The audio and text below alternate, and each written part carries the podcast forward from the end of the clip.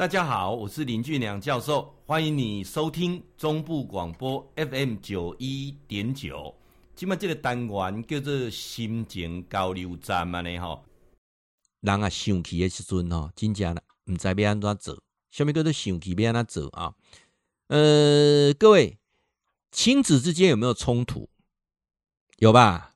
有发生冲突吧？啊，呃，亲子之间冲突的时候怎么办呢？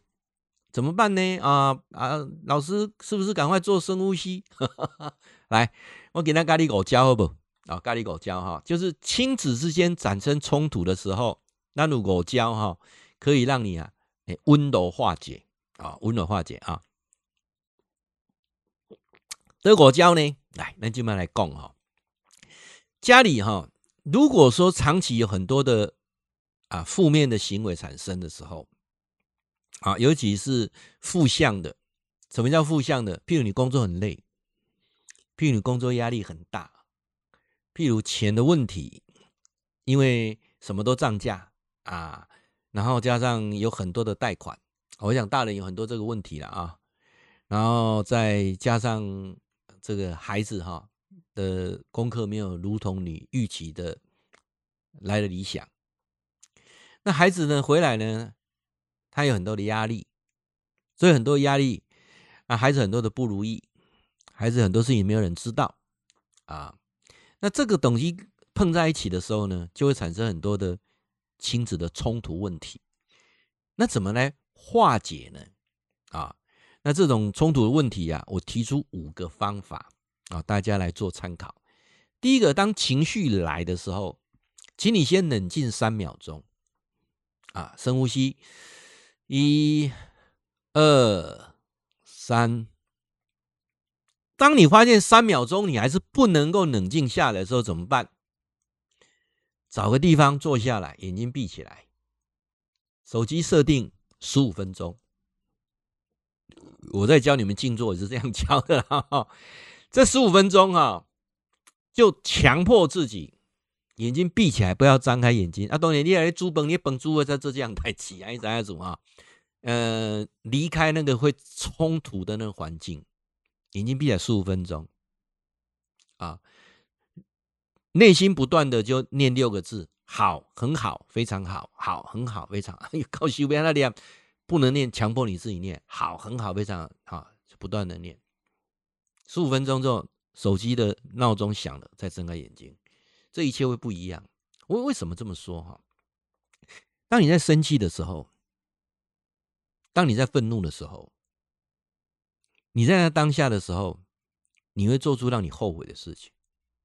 三秒钟也好，十五分钟也好，会可以节省你未来好多好多的时间。像夫妻之间冷战几个月，有没有？啊，像跟孩子之间误解数十年，你这三秒钟不愿意花吗？你这十五分钟你不愿意花吗？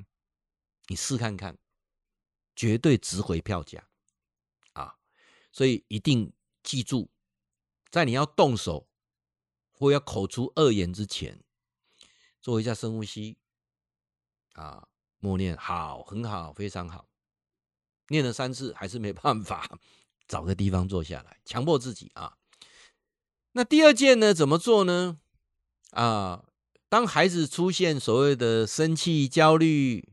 愤怒啊，然后呢，破坏东西，这些状况都产生哭闹。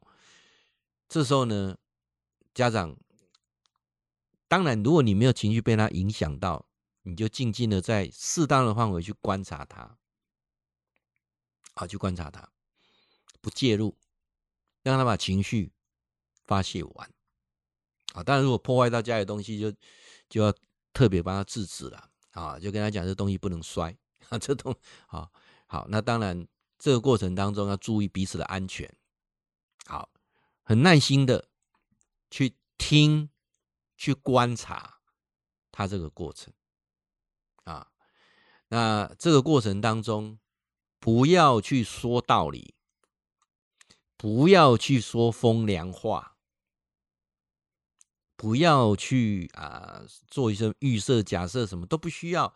你就在旁边静静的看他，陪伴他，听他，这点是最难的哈。我我们在想说，我们出社会之后，其实不是常常需要一个朋友这样，就听我们讲一些事情嘛，不是吗？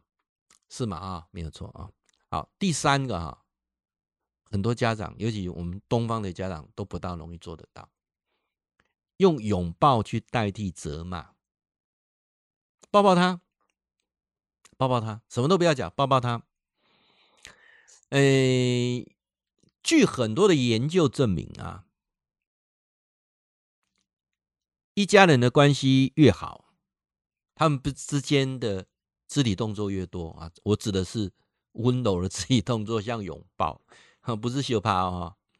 尤其夫妻的感情越好夫妻的感情越好，他们的拥抱，他们的呃性行为次数啊是。比较多的啊，这一点很非常重要啊，拥抱啊、拉手啊之类的。那跟孩子之间也是一样啊，就是拥抱啊、拥抱啊，或者是抓住他的手都可以啊，都可以。呃，这点是我们东方的家长是很欠缺的啊。其实我觉得是我们可以去考量，可以去去做到的啊。那再来呢，就是其实家长也需要独处的时间。什么叫独处的时间呢？呃，没有，没有，没有，天生家长就是当家长的，家长是要通过学习跟成长的。除了你忙整天的家里的事情跟工作以外，你要自己独处的时间。什么叫独处的时间？比如你有独处的时间，阅读书籍啦，啊，做做你喜欢做的运动啦，看看你喜欢看的剧啦，或者找你的朋友聊聊天呢，这都是需要的。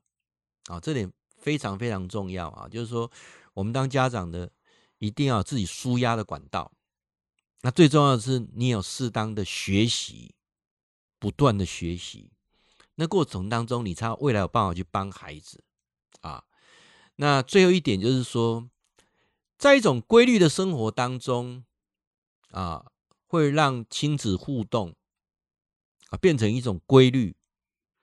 那会让家庭的冲突跟孩子失控的情况会越来越少。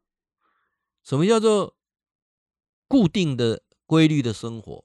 譬如说，大家们一起做家事啊，做家事的过程当中就可以有一些互动啊，玩桌游啦，啊，一起看、一起追剧啦，啊，或者呃有机会一起到厨房烤个披萨、煎个蛋呐。